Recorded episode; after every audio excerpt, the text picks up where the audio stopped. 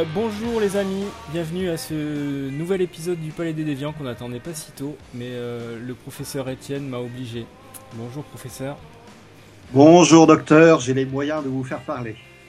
Aujourd'hui, nous recevons un invité très spécial, comme d'habitude, mais voilà, il est encore plus spécial. Euh, c'est Nicolas Beaujouan qui va nous parler de son bouquin Geek la Revanche, sorti en 2012 ou 2013 2012, il me semble. Hein. le temps passe vite. Euh, donc salut Il sort en Allemagne. Donc il sort en Allemagne là, donc on peut faire la promo allemande si tu veux. Ya, bien voir. J'imagine que c'est toi, qui l'as traduit. Évidemment, bien évidemment.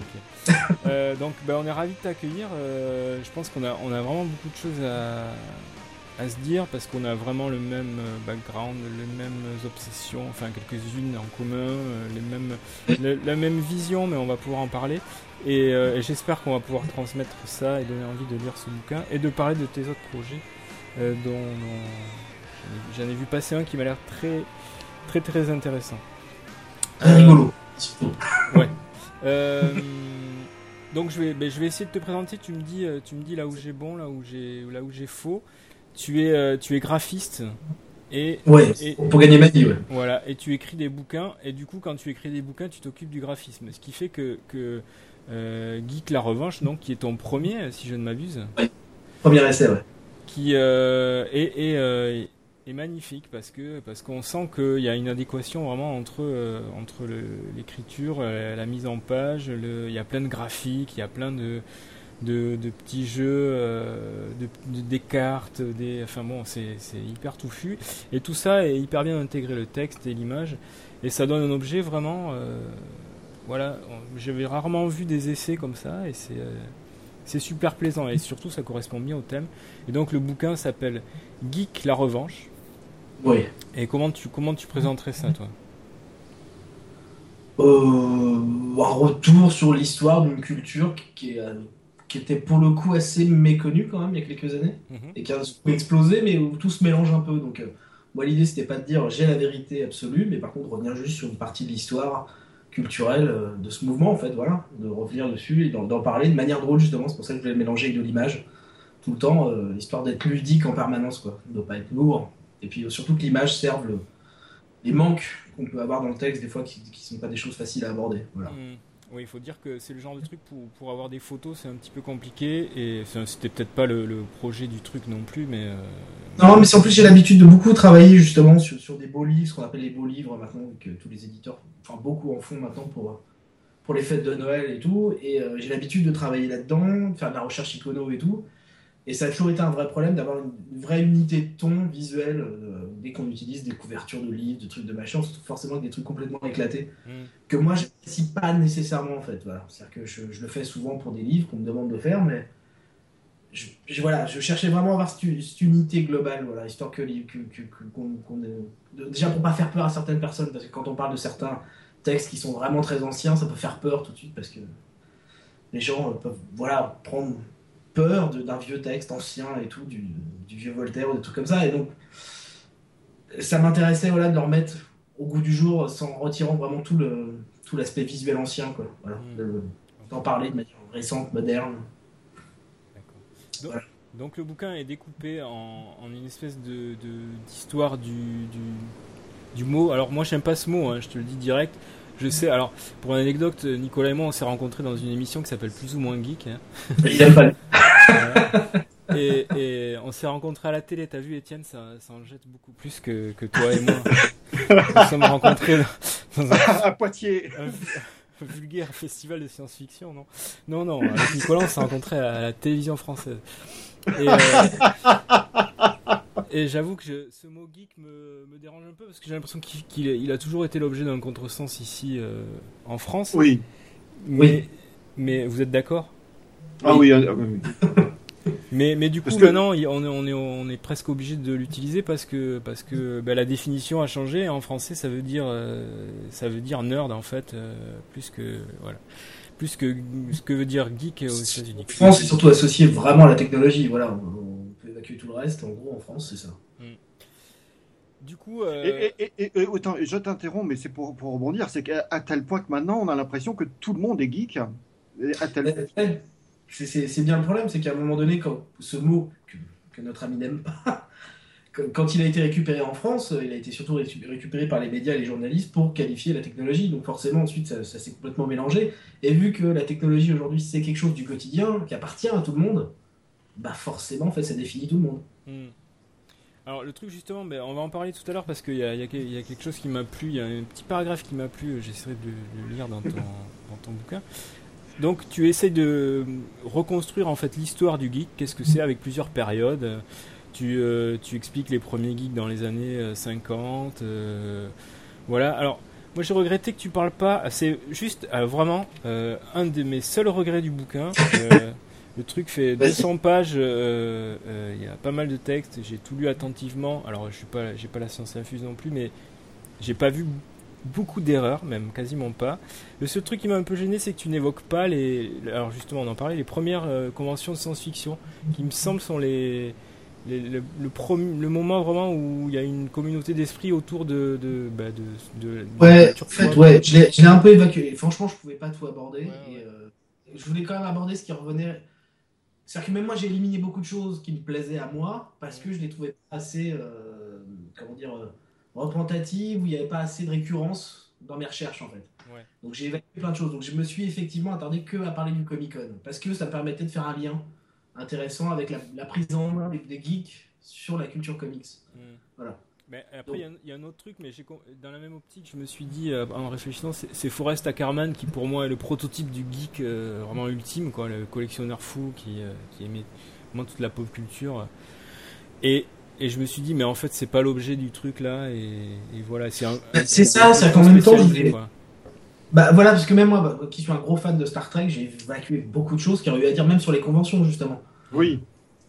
Je l'ai pas parce que ça me semblait trop lourd et je voulais que ce livre-là soit, euh, je l'avais envisagé comme étant un point de départ possible. Vu qu'il n'y avait rien fait en édition là-dessus à ce moment-là en France encore, euh, je me suis dit je veux que ce soit un livre suffisamment ouvert, simple, qui soit comme une première pierre qui permette à d'autres peut-être derrière d'aller dans approfondir certains thèmes, des sujets plus précis, mais qu'on ait au moins cette base commune sur lequel on puisse se mettre d'accord d'une certaine façon parce qu'elle reprend toutes les récurrences de la culture. Hmm. Voilà, c'était un peu ça l'idée.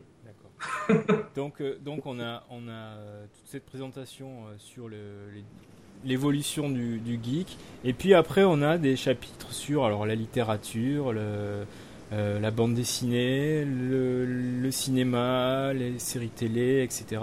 Les jeux euh, et même la musique, c'est assez étonnant. Et je dois avouer que ça marche assez. Le, chapitre sur la musique est, et c'est un des plus courts, je pense. Et, et je me disais c'est casse-gueule et tout, mais non, euh, c'est justement t'as fait assez court, je pense, pour pas pour pas aller te perdre dans des, méandres qui peut-être s'éloigneraient trop du sujet.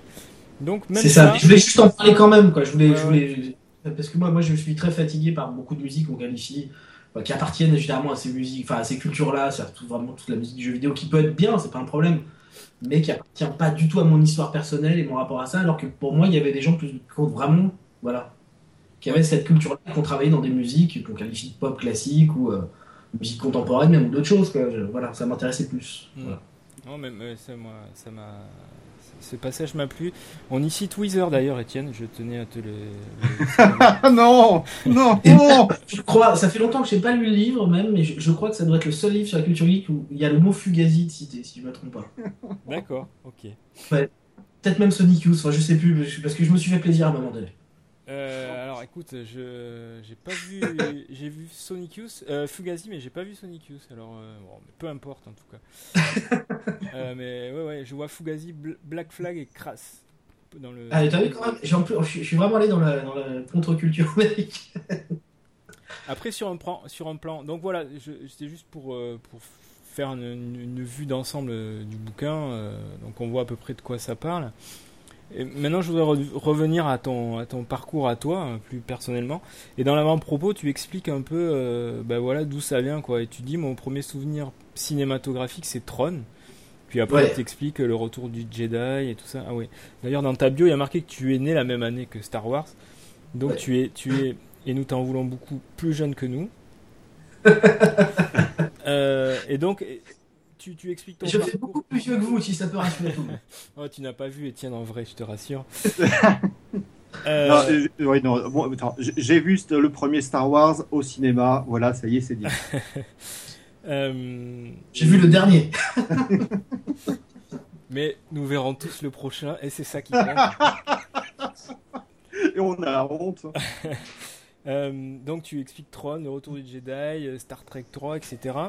Et puis tu racontes, tu racontes tes passages à la librairie Tom, Tonkam, et la découverte des premiers mangas, etc.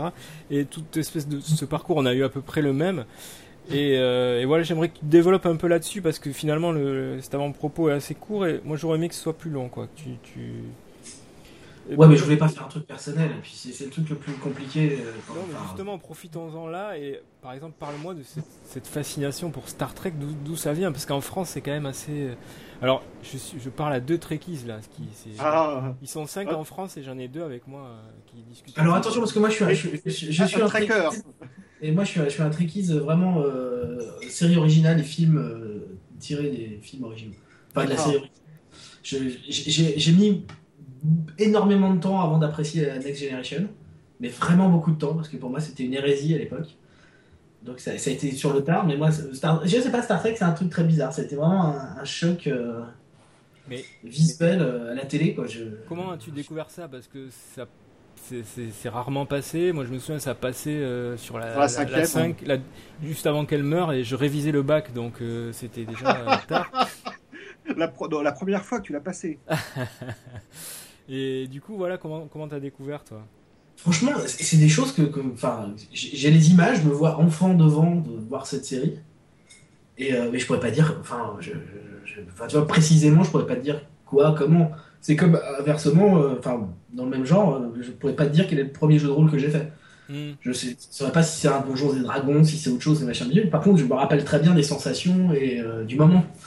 Mais, mais je pourrais pas dire vraiment, enfin voilà, il, manque plein de choses. Mais en tout cas, voilà, je suis tombé dedans direct. Et donc, dès que j'étais en âge d'aller au cinéma, forcer mes grands-parents à aller voir ça au cinéma, j'ai continué quoi. Hmm. Alors, quels sont, quels sont tes, tes, espèces de pierres blanches, les, les, œuvres vraiment que tu vénères par-dessus tout? En lisant le bouquin, quand même, on croit comprendre que Lovecraft a une grosse importance pour toi. Ouais, c'est au-dessus de tout. Hmm. mais, mais tout se relie pour moi, tout est, tout est cohérent en fait. Enfin, Mais après, c'est un, un, délire personnel, mais ouais, Lovecraft, j'arrive à le relire et à, et à, le resituer dans ma vie, dans mes recherches. Euh, littéraire, euh, sociétal, tout ce qu'on veut, machin, j'arrive toujours à le replacer dedans. C'est quelque chose qui arrive toujours à être un prisme ou euh, quelque chose pour lire mon environnement et mes changements de vie euh, tout le temps. Enfin voilà, c'est donc c'est la pierre angulaire pour moi. D'accord. Et c'est vrai que, alors je suis, moi je suis pas fan de Lovecraft, j'ai beaucoup de mal à le lire.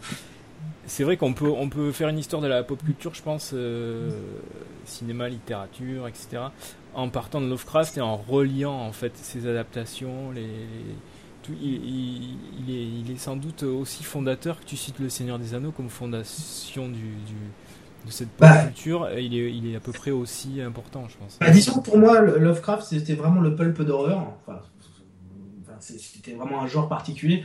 Et après, Tolkien, c'est encore autre chose. Parce que là, c'est vraiment le premier livre fédérateur, en fait. Enfin, qui, réunissait vraiment des jeunes.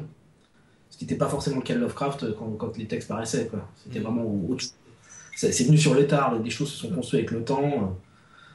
Donc c'est vraiment, c'est pas du tout la même dynamique. Quoi. Et puis, puis Lovecraft, il y, a tout le côté, alors il y a des gens les, les, les, les vident complètement, mais le côté ésotérique, euh, non voulu de Lovecraft, ça c'est rigolo, ça m'a toujours fasciné. C'est-à-dire non voulu que, que lui, euh, à son insu, même à lui? Non, non, non, c'est-à-dire qu'en fait il s'y est intéressé de loin, je pense, pour plein de choses, euh, mais finalement, dans le fond de ces textes, il y a quand même quelque chose qui se relie à beaucoup d'ésotérisme, euh, enfin de l'ésotérisme euh, européen de, la même époque. Il y, a des, notions qui se retrouvent en fait, je trouve. D'accord. Voilà. S'il est intéressé de loin pour écrire ces textes pour moi, euh, mais, mais, mais, ça transpire dedans, tu vois, de manière indirecte. C'est-à-dire voilà, il a travaillé pour mettre des choses qui fassent genre un peu bizarre, mais finalement, en voulant faire ça, il a peut-être d'une certaine façon touché à certaines vérités. D'accord. Alors, moi, je te, je, parle de mon expérience à moi aussi. Je n'ai jamais joué au jeu de rôle, c'est un truc qui, auquel je suis passé à côté. Et Lovecraft, j'ai jamais trop aimé. Euh, et le Seigneur des Anneaux non plus. On, se demande ce que je fais là d'ailleurs. Euh, Et ce qui a remplacé un peu Lovecraft. c'est la montagne. ce qui a remplacé un peu Lovecraft, je crois, j'ai découvert à ado assez jeune, c'est le Matin des magiciens, qui est censé être un essai, mais qui pour moi est un réservoir à fiction euh, monumental, qui rejoint cette idée euh, d'ésotérisme aussi euh, européen et qui baigne un peu tout. Et, et je pense qu'on peut ouvrir le Matin des magiciens toujours à n'importe quelle page là aujourd'hui et en tirer trois idées de, de fiction qu'on peut développer de manière tout à fait cohérente et intéressante. Et pour ça, ce bouquin est vraiment fascinant, quoi. Euh, voilà. Je sais ah, pas, tu, as bloqué aussi sur le matin des magiciens ou pas, toi? Moi, parce que c'était peut-être pas la même période. Euh, je suis plus fasciné. Enfin, je l'ai lu un peu tard. Euh, donc ça m'a pas fait du tout le même effet. ce qui était pas, ce qui, est pas du tout l'effet que m'a fait Lovecraft pour le coup quand j'étais ado. Enfin, j'étais juste marqué par par le, la construction du mythe en fait, hmm. à force relire les textes, de les lier. Et, euh, et surtout qu'à l'époque, quand il n'y avait pas encore Internet, tout ça, on était tout seul à les lier, euh, tout seul. Enfin, on essayait de créer une espèce de, de carte imaginaire pour essayer de relier tous les textes et tout. Et on le faisait tout seul finalement. Enfin, moi, en tout cas, je le faisais tout seul. Parce que, parce que quand, on a, quand on a 11 ans, on n'a pas forcément une clique. ouais, ouais. Pas pour partager ces choses-là. Donc, euh, donc voilà. Et donc, ouais, c'est c'est plus ce côté-là qui m'a fait rentrer dans Lovecraft. Et après, bon, j'ai raccroché d'autres choses en grandissant. Et donc, ce livre-là, euh, je l'ai lu après, euh, plus tard. Donc, l'effet n'était pas le même. Hmm. Il, y a un, truc hyper rigolo dans le Matin des Magiciens. C'est donc, c'est parler de phénomènes euh, auxquels ils croient, qui existent.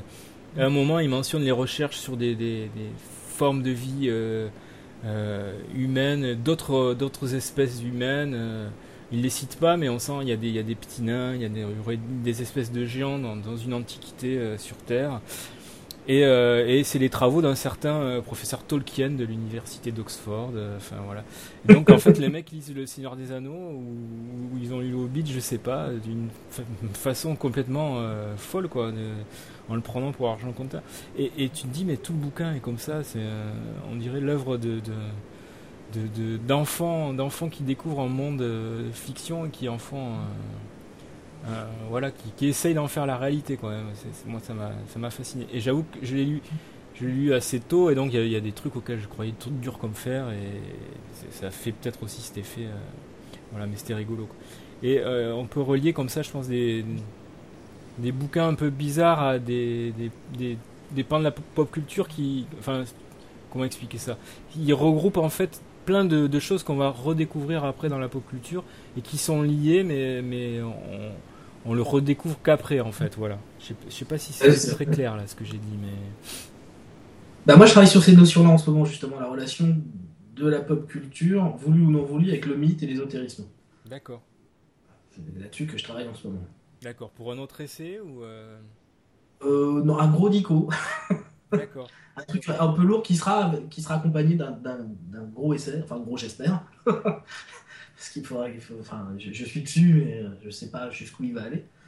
Euh, mais, mais ouais, c'est ce côté-là en fait me fascine beaucoup. Et ça avait, et, ce côté-là m'a commencé à me fasciner quand je travaillais sur Geek justement, le fait que Bon, on en avait parlé, je crois, d'ailleurs, dans l'émission, mais très rapidement, parce que je voulais l'évacuer, parce que c'était pas le sujet du, de, de, Geek pour le coup. Mhm. Euh, c'était le fait que quand, quand, je cherchais sur les séries télé, sur les livres, sur les, les choses comme ça, bah, on, retrouvait indirectement. Euh, les, les, gens parlaient même sans se rencontrer, sans se connaître. On parlait avec des copains ou avec des gens, euh, je sais pas, en Angleterre, en machin. En fait, c'est les mêmes épisodes, les mêmes livres, la même nouvelle, la même notion qui revient en permanence, en fait. Voilà. Et donc, ce qui m'a fasciné, c'est ce côté-là, ce côté un peu. Il y a des trames qui sont importantes en fait et qui correspondent, voilà, qui, qui relient les gens, voilà, des, trames d'histoire, de choses, machin, qui relient les gens. Et quelles que soient les, les œuvres, en fait, qu'elles soient de la science-fiction ou d'autres choses, mais euh, dans la pop culture, ce qui me fascine, c'est ce côté-là. C'est ce, ce, fond finalement qui, qui, qui, peut avoir un vernis un peu, un peu rigolo, un peu, un, peu, un peu débile par moment, mais en même temps, si on, gratte rapidement, en fait, on peut les relier à des choses un petit peu plus profondes. Hmm. Tu, euh, tu, as fait des découvertes euh, rigolote sur le rapport des mythes à la pop culture là en bossant là-dessus ou euh, moi j'imagine tu allé plus loin que Campbell euh, versus euh, George Lucas quoi et que tu, tu as peut-être fait des, espèces de, de clash un peu, un peu étrange auquel tu t'attendais pas ça, ça, déjà, c'est quelque chose de, rigolo. Le, le, fait que Campbell et enfin Lucas soit inspiré de Campbell pour faire le scénario de la gamme des étoiles, ce qui est drôle, c'est que vu que ça marche, finalement, euh, ensuite, c'est Vogler, c'est ça, hein, qui écrit euh, le, truc du scénariste euh, parfait. Et ce qui est drôle, c'est que vu que ce, livre-là donc devient une forme de bible pour, pour, les, pour les studios hollywoodiens, en fait, il faut voilà que ça rentre dans les cases obligatoirement. Et ce qui est drôle, c'est que ça marche. Et donc, ce qui me fascine, c'est que finalement, le marketing ou tout cet environnement-là est, est repris cette trame parce que ça marche pour faire de l'argent, mais finalement, ils utilisent une trame qui fonctionne parce qu'elle a des raisons d'être, en fait. Hmm. Donc c'est plus ce côté inversé qui me fascine dans la pop culture, c'est-à-dire le fait de, de non intentionnellement, voilà, d'utiliser des codes parce qu'ils disent que ça marche, mais qui sont finalement des, des, des, des codes qui sont, euh, qui sont euh, anciens. Ben voilà, ça, ça me fascine ce côté-là. D'accord. Donc le fait que le récit, euh, on en soit encore à Gilgamesh, ça, me fascine. Hmm. Ben euh, ouais, on a, on a, on a des tentatives de, de, de faire autrement, mais on, appelle ça de la, littérature expérimentale ou du et, et ça peut pas plaire au plus grand nombre quoi, en tout cas. Pour pour euh, pour plaire à la planète entière maintenant, en plus on est on est hyper euh, globalisé. Il faut quand surtout faut plaire aux Chinois, non c'est le problème. De quoi? Faut plaire aux Chinois surtout. Ouais, non, mais obligé de, de, revenir à des trucs qui, à des, des mythes com... Alors à la limite, ils sont peut-être communs parce qu'il y a des mythes communs, il y a des, il y a des, des, thématiques et des, trucs qui reviennent dans toutes les civilisations, quoi. Mais, mais donc euh, voilà, tu es obligé de revenir à des, histoires qui, qui, doivent plaire au plus grand nombre. Donc oui. le, c'est, ça ce côté mythologique aussi, quoi. C'est le truc. C'est, ouais, mais il y, a le mythe et il y a aussi ouais, tout, tout, tout le côté euh, religieux. Hein. Je, je parle pas du dogme, d'un dogme quelconque, mais tout le côté religieux et tout l'ésotérisme, tout, voilà, toutes ces choses-là qui, reviennent en permanence, en fait. C'est ça qui est drôle. Mm. Tu vois, c'est comme le gnosticisme de, de, de Kadik, euh, enfin voilà, c'est toutes ces choses-là enfin, qui, reviennent tout le temps, euh, quelle que soit la forme, en fait. Mm. je fais une parenthèse. Là, je suis en train de lire Le Royaume de Carrère, qui, a, ah bon, qui, qui est assez formidable par beaucoup de côtés et il fait 20 ou 30 références directes à Philippe Cadic, qui le cite constamment dans son livre. Et je me disais en le lisant, euh, tous les lecteurs de Télérama caricaturons euh, qui, qui, achètent le Carrère parce que c'est Carrère et qu'il a failli avoir le Goncourt euh, et qui tombent sur toutes ces références sur Dick, qu'est-ce qu'ils y comprennent? Voilà, fin de la parenthèse, excusez-moi. Non, mais c'est assez intéressant c'est ce côté, mais c'est le côté, euh, d'une manière générale, de façon, euh, que ce soit le symbolisme ou d'autres choses, on en a tous que des bribes, quoi. À part aller travailler comme des dingues. Donc là, c'est un peu pareil, quoi. Il nous reste, euh, on sait qu'il est, je pense que une grande partie du public maintenant connaît Dick, au moins son nom, peut le relier peut-être à Blade Runner ou à d'autres choses, voilà, rapidement, quoi. Et voilà, ça suffit. Je pense que ça suffit. Ils ont lu, ils ont lu peut-être euh, certains d'entre eux euh, la, fausse bio de Dick d'Emmanuel de, Carrère, encore lui.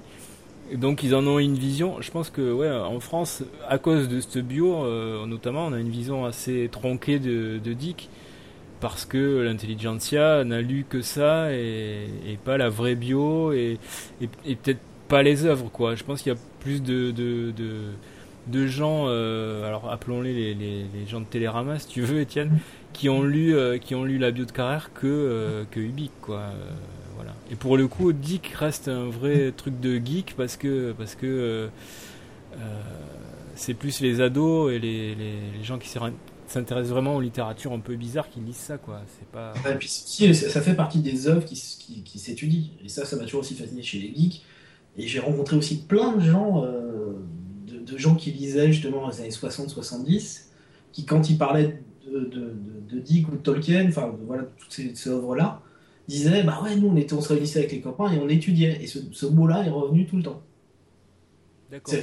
Ils se réunissaient pour étudier. Voilà, et cette notion-là de la culture geek et ces grands auteurs-là sont, sont, sont parce qu'elles permettent des études. Voilà, elles permettent d'aller chercher encore derrière, tout le temps. Après, c'est aussi un un phénomène de, de, personnalité du geek en fait. C'est quelqu'un qui est très curieux, qui s'intéresse à tout. J'ai l'impression, c'est que voilà quoi, c'est c'est des gens qui sont qui ont tendance à aller chercher la petite. Tu, tu regardes euh, les, les forums de, de BD, euh, tu vois, sur Marvel par exemple, les mecs font des trucs sur la, la, la, la cohérence de l'univers ou pas. Ou, il y a des mecs hyper Mais- pointus, ils s'intéressent Ah, à des je- points de détail hyper précis. Enfin, ils font des, ex- des je- exégèses de Marvel Comics par exemple, quoi. C'est quand même. Je suis pas d'accord avec toi Mhm. quand tu dis que le geek s'intéresse à tout. Ben, il y a- y a- C'est- euh, quelque chose qui l'intéresse, il va, il va aller voilà, chercher. il, va- derrière. il peut aller Ah, jusqu'au fond, quoi. Ouais, ouais. Oui, tu vois. Mais, mais, mais dans la niche. Hmm. Après, j'ai, Ah oui. Et de toute façon, on est en marge, hein, on parle de culture de marge. hein. ne généralisons pas, quoi. Tu, tu as des, des, geeks qui s'intéressent à tout, euh, de- des jeux vidéo, à la littérature, et d'autres qui sont spécialisés que dans un truc, mais qui ils s'y intéressent à fond. Ils connaissent tout de cet univers-là. Donc, oui, euh, ça c'est le côté. ouais. oui, pardon. Oui, non, mais ça c'est c'est- c'est- c'est vrai, c'est le côté. ouais, ils cherchent à faire tomber le voile qui Ouais, existe sur les œuvres qu'ils aiment, quoi. Faut vraiment tout comprendre, voilà. C'est ça, ouais, aller- à- arriver à la vérité ultime, quoi. C'est pour Ouais. ça que, que Lost était une espèce de, de série euh, geek. euh, tout le monde, mais alors là, tout le monde voulait, euh, voulait percer les mystères, quoi. C'était le jeu de percer les mystères, c'est ce que font les geeks sur, sur certains sujets, quoi. Ouais, sauf que Lost était une impasse. Ouais, bien sûr, Parce, que, parce que pour, pour moi, pour moi c'était une œuvre vraiment théosophique pour le coup, quoi. C'est au sens où c'était que des signes, mais on n'avait pas le, le guide nécessairement pour comprendre tous les signes et les symboles. Ouais, pour moi, c'est Bon. une arnaque, euh, clairement, quoi. Vraiment... Ah mais moi, je, moi je l'ai refait là récemment, j'ai refait un marathon euh, pendant trois jours là. Ouais, ouais. J'ai tout. Et euh, c'est ce côté-là ouais, qui me fascine vraiment, quoi. C'est le côté, euh, bah, euh, oui, euh, la théosophie. C'est-à-dire qu'on on est censé apprendre à décoder notre environnement et, et si on n'a pas le guide, en fait, bah, peut pas y arriver. Ah mais c'est comme l'exégèse de Dick. C'est, euh, c'est, il nous arrive des trucs, on va essayer de savoir, on n'arrive jamais à savoir exactement ce qui se Parce passe. que tu peux pas, en fait. C'est c'est impossible. et ça, c'est ça, c'est c'est rare d'avoir pu le faire comme ça dans une série grand public. Ouais. Ouais, ce qui peut, ce qui pouvait aussi ne faire que décevoir sur le final. Voilà, aussi, ça, c'est autre truc. Non, mais après, moi, ce qui m'a, ce qui m'a, parce que j'ai l'impression, en, ayant lu un peu sur la création de la série, sur comment, comment, comment ça s'est fait au fil des saisons, c'est que visiblement tout ce côté, euh, alors après tu vas me dire peu importe le résultat est là, mais tout ce côté, euh, euh, l'effet, qui est produit au final, il est pas voulu quoi. Les mecs se sont plantés carrément, ils ont essayé de rattraper les morceaux à un moment, ils ont bricolé une fin comme ils ont pu, mais en réalité ils, ils se sont laissés, euh, laissés en, balader par, par les événements et ils ont essayé. Je trouve ça encore plus beau. bah, c'est pour ça que dans cette série, quand, au début, quand elle passait, quand on était, je sais pas, en saison 2 ou 3, euh, elle me fascinait parce qu'elle me rappelait Jean du Buffet. Mhm. L'art brut. Pour moi, il y avait cette notion-là, cette notion de. On met tout, c'est gratuit, mais ça va créer quelque chose. Et c'est à vous d'en faire quelque chose, en fait. Voilà. C'est Mhm. pas. On vous laisse la porte ouverte. Et ça, c'est- c'est- c'était cool, quoi. C'est c'est tellement rare, en fait, d'avoir ce, ce genre de rapport avec des œuvres euh, grand public, quoi. Ouais, moi ce, Bah. qui, moi ce qui me plaisait le plus quand ça passait, parce que je trouvais quand même les épisodes assez mal branlés, c'était toujours à, peu- à peu près les mêmes trucs. Va chercher un truc à l'autre bout de la forêt, puis je te dirai peut-être une réponse, mais en fait non, parce que tu la comprendras pas. C'était- C'était souvent ça, les épisodes. Et ce qui, ce qui me plaisait le plus, en fait, c'était d'aller après sur l'Ospedia et voir les théories des mecs, en fait, et voir les liens entre les Ah oui, C'était ça, ça qui que était bien, en fait. C'était pas la série en elle-même, c'était ce qu'en faisaient le- les, les gens, quoi. Mais c'est, mais c'est clairement, c'est, c'est, c'est- ça- après ça, ça rejoint d'autres notions, la notion de, de- de vérité éclatée, quoi. C'est-à-dire que chacun détient un petit morceau. Il n'y a que qu'en réunissant tout qu'on arrive à créer quelque chose, en fait. Ça, c'est. C'est la même notion que ce film euh, Primer, euh, je sais pas Oui. si vous l'avez vu, ce film sur le voyage dans le temps, euh, complètement fou. euh, euh, on sait pas qui est qui, qui voyage dans le temps, euh, combien il y a de personnages. Tu, tu l'as vu Nicolas ou pas? Je n'ai pas vu ça, je note. Ah non, ça, ça devrait te plaire. C'est. Primer, je note. Primer, ouais, ouais, ouais, c'est fou. Le mec a fait un deuxième film qui s'appelle Upstream Color qui est encore plus fou. Alors là, pour le coup, euh, euh, Vogler et sa structure en trois actes, euh, il, se, il se la met où je pense, quoi, parce que. Ouais, non, mais même, enfin, tu vois, ça, ça, par exemple, euh, c'est, la notion de récupération, comme je te disais, qui me fascine. Ensuite, Vogler, il a détruit le travail euh, en grande partie de, de Campbell. Mm. Et il y a, a d'autres choses à Ouais, là-dessus. simplifié, il, a, il, a, il, a, ouais, il, a, il en a pris quelques bouts. Mais la simplification ne peut faire que, que détruire. Mm. Parce qu'en fait, euh, tout un travail de recherche euh, aussi gros, lourd, euh, on peut pas le simplifier en fait. Ouais, ouais, il a fait une formule, quoi. Il a fait une formule. Voilà. Et ce qui est intéressant, c'est que cette formule marche parce que pour moi, il y a un sens caché là-dedans dans, dans- dans- dans ces récits là. mais mais comment dire, mais, mais, mais il a dénaturé d'une certaine façon de travail parce que ce qui est ce qui en plus, ce qui est génial avec Campbell, c'est quand, quand on le lit bien, il renvoie en permanence à d'autres auteurs. Et moi, je suis allé lire, peut-être pas tout, parce que peut-être 50% des références qu'il donne. Et, euh, et j'ai découvert des, des, trucs dingues, quoi. Enfin, et qui sont presque des fois plus riches, à certains points de vue, que le travail de Campbell. Parce que déjà, le travail de Campbell, finalement, c'est réunir des choses. Ouais. ouais, ouais. Et, euh, et, donc, si on va chercher chez, chez ceux qui citent, euh, genre, ne serait-ce que un de ceux qui m'a le plus fasciné, qui était Autorank, euh, là, c'est dingue. Enfin, je, c'est presque beaucoup plus lourd, plus, plus, plus, complet que, que ce qu'a fait Campbell. Campbell qui a essayé de réunir vraiment tous les éléments possibles et imaginables de, de, de ces notions-là. C'est quoi Autorank? Parce que je connais pas. C'est alors attends de, mémoire euh, son, son, livre euh, qui moi m'a bluffé c'était le, le, mythe de la naissance du héros. D'accord. Voilà. Et, euh, et, et c'est ce, qui, ce qui manque en fait à, Campbell, parce que Campbell, son problème, c'est qu'il n'ose jamais en fait euh, s'aventurer sur les terrains glissants, justement, de, trop, ou trop de psychologie, ou trop d'ésotérisme, ou trop de. Voilà. Il s'y aventure jamais. On sent qu'il il veut, il veut pas tomber dans le piège, parce que, parce que pour lui, on sent un piège. Ouais, il écrit à quelle époque lui aussi son truc? C'est 60, non? C'est pas 60 Non, 70, je sais. Là, franchement, je sais plus. D'accord, ok. Ouais, mais c'est après la guerre, quoi. Donc, euh... Ouais, ouais, ouais. Donc, donc euh, toutes ces notions-là ont été évacuées, quoi. Ce qui est.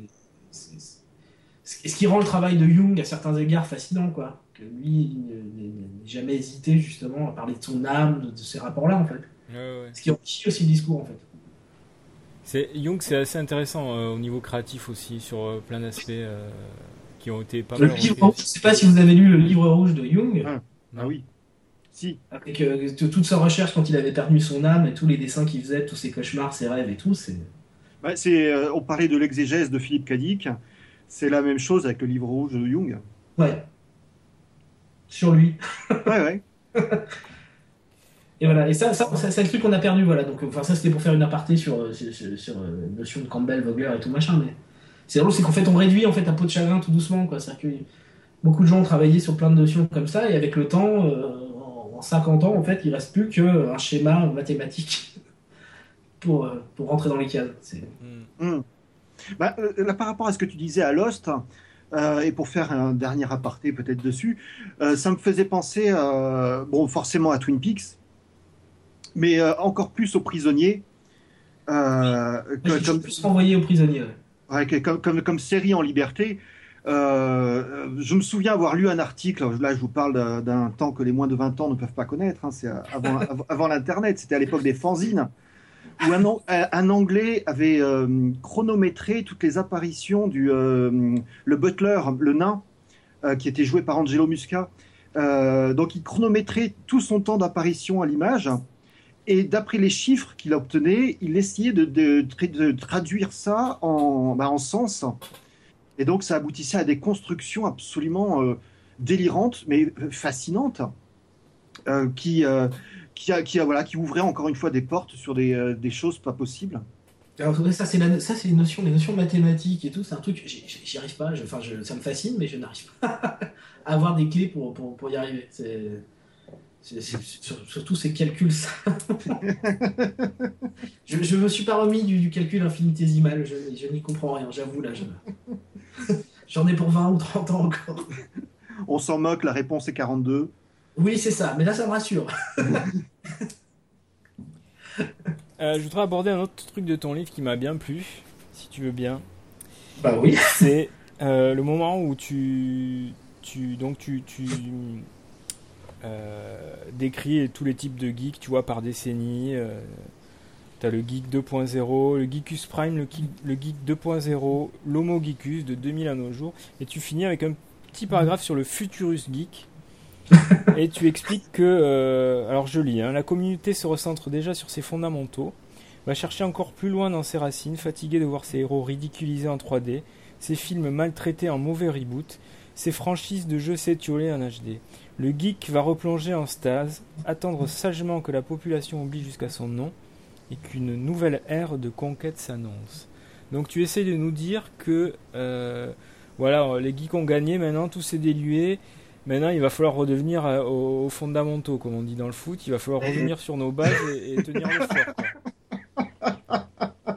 C'est quand même un peu ce qui se passe et c'est assez drôle parce qu'en fait, euh, on revient en fait à, des chiffres plus petits, mais moi en tout cas, je sais que depuis une petite dizaine d'années, je me suis excessivement recentré sur la littérature. Mhm. Comme, comme pierre principale et, enfin, et et je sens que beaucoup de gens vont là-dedans. D'accord. De plus en plus. il y a une espèce de, repli, parce qu'en fait, tous ces, tous, toutes ces grandes œuvres voilà, sont passées au cinéma, euh, en série télé. Euh, et, et le principe du geek, c'est d'aller voir derrière toujours, en fait. De, quand on aime quelque chose, de, vouloir euh, ouvrir le rideau, aller voir ce qu'il y a derrière. Ouais, bon, nos chiffres de vente oui, mais parce qu'en fait, on en revient à des situations, finalement, euh, bah, on se rend compte qu'on n'est pas nombreux. Oui. La réalité, elle est là. C'est-à-dire que cette culture-là, elle a été faite par des gens, ils n'étaient pas, pas 20 millions. Hein. Hmm. Je suis toujours, je suis toujours euh, euh, sidéré là quand j'amène ma fille à l'école de voir, de voir Spider-Man partout, mais alors partout, tous les gamins ont au moins un objet Spider-Man. Et il n'y en a pas un qui a lu une BD de Spider-Man, je suis sûr, parce qu'il n'y a pas de BD de Spider-Man pour les enfants, quoi, ce qui est quand même un comble. Si, si, il y en a, si, si, si, si, il y en a. Il n'y en a quasiment pas. Il, y a, il, voit plus les dessins animés ou les films que les BD. Enfin, il est en bibliothèque verte, hein, pour tout te dire. Les, pardon? Il est en bibliothèque verte aussi. Ouais, mais c'est des, voilà, c'est des romans, c'est même pas des comics, quoi. Enfin, il, y a des gros dessins. Là, récemment, j'ai vu un podcast avec euh, des, des, mecs qui font un podcast sur les comics et un mec se présentait, il disait oui, bon, moi j'ai découvert les comics via les films. Et là je me dis, euh, il y a un problème. Enfin, si tu, si tu arrives par là, enfin, c'est bien que tu ailles vers les comics. Hein, c'est aussi une porte d'entrée. C'est ça, c'est ça que cherchaient, euh, je pense, les, les, les œuvres. Enfin, d'ailleurs, ça me rappelle un truc. Euh, j'avais rencontré là, le, le fils Brooks, là, tu sais, qui avait écrit le truc sur les zombies là. Max, ouais. Et, euh, quand, quand, il, quand il parlait justement de, de, de, de sa dépression face au film, de l'adaptation de son, son, livre, euh, qui n'est pas non plus forcément passionnant, mais, mais bref, euh, il, il, disait Ouais, Stephen King m'appelle à ce moment-là et il me dit Mais tu t'en fous parce que de, tous ces gens qui vont aller voir ces œuvres-là, tu en auras une petite minorité qui lira vraiment ton œuvre à toi. Hmm. Et c'est ça le plus important au final. Donc, la porte d'entrée, à la limite, j'ai envie de dire, est pas grave. Quoi. Oui, c'est ce que disait Ahmet ou Chandler, je sais plus lequel des deux là. Le, bouquin, il est toujours sur mon étagère. Hein, le film l'a pas, l'a pas détruit quoi. Donc, euh, donc voilà. Mais donc toi, tu vois vraiment ce mouvement vers une espèce de, de les, les, purs en gros, les purs, j'aime pas ce mot, mais les, les, les vrais geeks quoi, les vrais les. C'est pas qu'il eux, ils vont se, ils vont se revenir, euh, ils se, ils se délaissent de de ce cinéma hollywoodien qui, qui ne cesse de faire des ressucés, de, de, de, s'auto-sucer la moelle pour, euh, pour aller au-delà. Tu, toi, tu vois ça vraiment euh? Bah, C'est ce qu'on appelle un peu vulgairement les gardiens du temple. Oui, je pense qu'ils vont se. Voilà, on va, on va, revenir à des, choses très fermées, mais, mais ça va pas être que pour cette culture-là, ça va se vérifier dans plein de choses, je pense. Enfin, il y a des espèces de replis identitaires, culturels. je pense qu'on va les portes vont tout doucement se refermer. Hein. Enfin, je, voilà, mm. je vois pas parce que parce qu'au bout d'un moment, en fait, les choses s'équilibrent d'elles-mêmes en fait. Euh, l'idée d'une culture euh, populaire, euh, globalisée, machin ridule, je, je pense pas qu'elle soit viable en fait. Je pense que naturellement, s'il y a des niches qui se créent en permanence, et que les gens ont besoin de ça en fait, justement. D'accord. Tu tu ce qui va aussi avec des dynamiques de, de, de, création 3D, chez soi, enfin tu vois, les imprimantes 3D qui vont arriver, tout ça. Mm-hmm. L'idée qu'en fait, on, va tout doucement quand même vouloir créer une partie de nos environnements nous-mêmes, et donc de les vivre nous-mêmes et de les appréhender nous-mêmes. Enfin voilà. Ouais. Ça, ça c'est encore un, Ça, ça, va entraîner une autre guerre de copyright et tout ça, mais, mais euh, il va manquer de, d'outils techniques et d'outils euh, de, cerveau en fait, hein, parce, que, parce que les gens sont pas formés à ça. Euh, il y, a aussi, y a aussi ce mouvement de tout le monde a un ordinateur, tout le monde a une tablette. Euh, 9 personnes sur 10 savent même pas ce que c'est une interface quoi. Ils savent pas que, que voilà, il y a du code et il y a tu vois, ce genre de truc tout bête mais que que en même temps, je, sais comment fonctionne un moteur explosion et je sais pas réparer une bagnole. Hein. Ouais, mais, mais, les gens ils savent pas comment fonctionne un ordinateur quoi. Comment fonctionne internet, comment comment s'envoient les données, on est tu vois, on on, a perdu cette espèce de rapport à la matière des choses et à la. Mais ça, c'est génial. C'est valable pour tout, quoi. En fait, c'est en permanence, quelle que soit la création humaine, très rapidement derrière, on crée un, ce qu'on appelle le démurge. Quoi. En fait, il y a un démurge qui vient se placer à chaque création. En fait. Mm. C'est-à-dire qu'en permanence, on crée quelque chose, on invente, on développe quelque chose, et naturellement vient se créer un démurge qui va être. qui, va, qui va voiler la, profondeur de la chose, en fait, tout le temps. C'est humain. J'en reviens à ton, à, ton, à ton paragraphe sur le Futurus Geek là-dessus. Donc d'après toi, on va bientôt en avoir fini avec ces films de super-héros un peu nazes, euh, avec ces reboots de Robocop et de ces remakes de Robocop et de je ne sais plus quoi et, voilà. après c'est un débat parce que moi j'ai des films que j'adore. moi le Gardien de la Galaxie, j'ai ah. un gosse moi. Donc, moi aussi. J'ai pas vu. Ah non, c'est formidable. Oui, moi, moi j'étais vraiment comme un gamin et, euh, et, justement là pour le coup, c'est des films. Euh, qui parlent, qui, qui, veulent parler, pas à tout le monde. Enfin, oui, on, parle on parle aux enfants, au machin, ça c'est cool. Déjà, quand j'y suis avec mon fils, il a adoré et j'étais content parce que voilà, ça lui parlait à lui. Et puis en même temps, on nous place dedans, nous, personne, enfin, globalement notre âge, entre 30 et 40 ans, on est dans le film. On, a une place à jouer. C'est ça qui est drôle. Là, là c'est très intéressant, je trouve. Alors ensuite, voilà, c'est juste que, nécessairement, euh, vu la forme que prend, euh, pour parler que d'eux, que de Marvel euh, en termes de cinéma, ils cherchent juste à recréer finalement euh, ce qu'ils ont toujours fait avec les comics, quoi. C'est, ils limitent un film par mois, quoi. Hmm. Ils veulent presque arriver à ça. Mais cette dynamique-là, elle est intéressante, par contre, parce que. en fait, finalement, ils, traitent le cinéma. Euh, Comme un feuilleton. Ouais, et c'est intéressant. Voilà, ça replace le cinéma, ça, ça, l'oblige aussi à se repenser, quoi, je trouve. moi, j'ai l'impression de voir, euh, de, de, pour bien connaître l'histoire de Marvel et tout ça, j'ai l'impression que c'est, c'est exactement l'histoire du Marvel au cinéma, l'histoire de Marvel en BD. Euh, tu sens vraiment le truc qui se délite peu à peu. Ils, vont, ils commencent à faire des crossovers, j'ai vu, j'ai pas trop suivi, mais entre Shield par exemple et le, le, deuxième Captain America au cinéma, si j'ai bien compris. Les deux mm. choses sont percutées, genre la série passait le mardi, le film sortait le mercredi, ou, euh, et, euh, et, ça se répondait, enfin. Et tu sens que là, ça va commencer, ça, ça, peut devenir super, mais ça va partir en couille parce que parce qu'ils vont pas, ils vont mal gérer le truc forcément. Parce que leur nouvelle idole, c'est le transmédia, quoi. Mm. C'est devenu le truc en fait.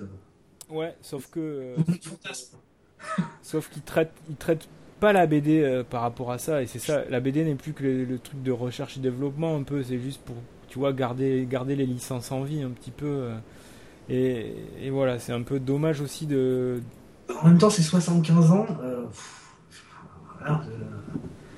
tenir en vie personnage pour certains, oui, 75 ans, c'est compliqué. Quoi. Je sais que je, je, je, moi, je, lis quasiment plus aucune BD euh, de comics enfin, de, de, cette gamme-là américaine, pour une raison qui est que j'aime pas la mise en couleur. Moi, depuis qu'on fait plus de la trame ou de la, ou de la peinture, ça me gave. J'y arrive pas. Donc ça, c'est un problème personnel que j'ai. vrai qu'il y a plus que, il y a plus de, de quatre couleurs, ça te, ça t'embête quoi. Mais oui, j'avais un côté, ouais, j'avais un, j'avais un rapport au papier et aux couleurs qui était particulier. Mm qui participait pour moi de l'univers. À partir du moment où j'avais l'impression de regarder mon ordinateur, ça m'a gavé. Hmm. Voilà, j'ai quasiment pas lu à part des grands classiques, et encore que ça m'arrive souvent, par contre, quand j'en lis, euh, genre euh, ce qu'on appelle voilà, les classiques ou les, ou les cubes, parce que j'ai pas forcément tout lu non plus. Euh, ça m'arrive souvent dans les trucs récents de trouver des histoires passionnantes, des fois, mais les dessins absolument ignobles. ce qui n'était pas le cas avant. Je trouvais qu'il y avait un mélange heureux. Mais, mais pour en revenir à ton truc des 75 ans, euh, quand, quand, Frank Miller a fait Dark Knight, par exemple, euh, Batman avait déjà 50 ans et ça l'a pas empêché de, tu vois, de, de, alors il faut, il faut les, il faut les modifier les personnages, il faut les travailler, il faut, il faut les sortir du contexte, il faut, faut essayer d'en faire quelque chose. Et le problème, mais ça, ça, peut arriver, ça peut arriver que tous les 20 ans ou 20 non, ans. Non, mais maintenant, il y, a trop, il y a des trop gros enjeux financiers. Tu peux plus lâcher un mec comme ça et lui dire vas-y, tu fais ce que tu veux sur, sur tel personnage. quoi. C'est plus possible. J'ai l'impression qu'ils font plutôt ce qu'ils veulent et qu'il y a un peu n'importe quoi. non, justement, je pense qu'ils sont assez verrouillés, les créateurs, euh, sur les. Oui, oui, oui. Non, mais ce que je veux dire, c'est que ils sont verrouillés, mais en même temps, ça, ça, ça propose rien de grand. Enfin, moi qui me passionne terriblement. Ah oui, non, non, non, non, non c'est pas intéressant, non. non. Et, c'est dommage, ouais, ouais, c'est dommage. on est loin. Et les, trucs qui peuvent être intéressants, moi je sais que mon Batman, dans les récents préférés, c'est celui de Mignola, euh, The Doom Batman to Gotham. Mhm. Il est même plus édité, quoi. Mhm. il est sorti et puis il n'existe plus, quoi. Ouais. Ça, c'est euh, aussi un autre problème, la mémoire du, de toute cette culture populaire. Euh, y, a, Alors maintenant, on a, avec Internet, on a pas mal de trucs, mais il y a quand même une, immensité de choses pas disponibles en littérature. en fait, bizarrement, des fois c'est triste, vraiment. Euh, mais au moins, ça, ça, ça, me, ça, moi, ça me garde en éveil euh, sais, mon cœur de chercheur, euh, mhm. de fouineur, de qui, aime aller fouiller dans la poussière, et, tu vois, ou sur Internet, ou tu vois, me faire plaisir. Voilà, enfin, je sais pas. ce côté-là, il est quand même, il est quand même agréable, quoi. C'est le côté Indiana Jones, quoi, du truc. Oui, on parlait il n'y a pas si longtemps avec des potes là du de quand on était ado et qu'on et qu'on achetait des comics, euh, qu'on les commandait, qu'on attendait euh, qu'ils arrivent trois semaines par la poste et qu'on recevait des gros colis et que et voilà quoi. Alors que là maintenant on les télécharge le jour de la sortie sur la tablette et, voilà où on va. On Ça j'arrive pas. À côté. Là c'est pas possible. je, je, je, suis vraiment euh, trop vieille école pour ça. Il y a un truc aussi qui m'a qui m'a touché dans ton bouquin, c'est c'est tu alors je sais plus à quel moment où tu expliques que euh, tu t'es rendu compte à un moment que, euh, que tu n'étais pas tout seul, quoi. Que il y avait d'autres gens qui aimaient les mêmes choses que toi. Je, ne sais plus quelles sont les circonstances. non, c'est dans l'intro, je pense que je vais dire ça, parce que c'est le seul moment où je parle de. Voilà. Euh, directement. Bah, de toute façon, c'est lié à des, des, des, choses qui sont arrivées à peu près en même temps. Bah, on en parlait d'ailleurs il y a pas enfin, quand on s'était rencontrés, c'était le, le Mallrats de Kevin Smith. Voilà. Mhm. quand il est sorti, et ensuite l'Internet, en fait. Et donc les deux sont arrivés, enfin, globalement dans la même période. Mhm. Et, euh, et, là, d'un seul coup, ouais, c'était un peu waouh! bah, alors, c'est vrai que euh, moi, Molrats, j'avais quelques potes qui achetaient des comics aussi, pas aussi fans de SF, mais quand Molrad s'est sorti, euh, donc les glandeurs en, VF hein, évidemment, euh, euh, y il y avait là deux personnages qui étaient fans de comics. On voyait Stan Lee dans le film, tu vois, avant qu'il fasse un film par mois là, parce que. Il n'y avait pas que ça, c'est qu'il y avait, en plus chez Kevin Smith, ce qui était passionnant, c'est que. Il y avait tout, il y avait tout, il y avait le, le, côté centre commercial, enfin les glandeurs, on avait le même âge un peu que les personnages. C'est ça Il y avait un peu tout. Il y avait, il y avait Weezer dans le générique de fin, tu t'imagines Ah ouais, non, mais il y avait, il y avait toute, toute la culture euh, indé américaine, euh, comics, jeux vidéo, euh, galère avec les nanas dans le centre commercial et tout. C'était vraiment. Enfin, enfin, il donnait une bonne image du truc, quoi. Moi, je pense, à partir de cette époque-là, je pense j'ai commencé à dire que j'aimais Star Trek. ça devenait cool, quoi. Bah ouais, en fait, le côté. En fait, on nous avait jamais. Enfin, le côté flex un peu du truc, le côté genre ouais, bah on est bizarre, on s'en fout. Quoi. Euh, on pouvait tout mélanger, voilà, c'était cool quoi, parce que euh, on pouvait enfin dire ouais, ouais, le dernier Sonic Youth il est cool, mais euh, ouais, je vais voir Star Trek la semaine prochaine au cinéma quoi. Ouais. Ça, voilà, c'était c'était c'était jouable. Et encore, vous n'avez pas grandi à Limoges? Non, non, non. Et heureusement, on ne serait peut-être plus. J'ai grandi à Velin, ce qui est pas loin de Limoges en fait au final. Euh, en parlant de Star Trek, euh, je suis en train de lire. Alors, les, les, ils sont pas tous sortis les épisodes, mais l'adaptation en BD du script original de The City on the Edge of Forever. Tu sais que il y a, il y a Arlan Ellison qui avait sorti il y a quelques années le script original parce que, soi-disant, ils avaient tout modifié son script pour arriver à l'épisode final et tout ça. Et donc là, ils ont fait une adaptation BD qui est assez moche, il faut bien l'avouer, une espèce de dessin réaliste. C'est pour ça que j'ai souvent du, mal avec tous ces trucs-là. Et, mais par contre, les couvertures sont très graphiques, elles devraient vraiment te plaire. quoi. Euh...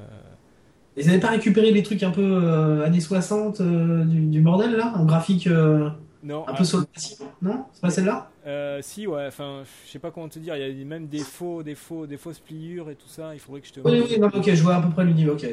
Donc, si tu les couvertures sont vraiment bien, l'intérieur est un peu moins. Euh, bon, après, voilà, le, scénar euh, original de d'Arlan Ellison, si tu l'écoutes, c'est la huitième merveille du monde. Bon, c'est pas non plus. c'est un des meilleurs épisodes de la série originale. Ouais, c'est un des rares que j'ai vu, donc oui, sans doute, je sais pas. Qu'est-ce qu'en pense Nicolas?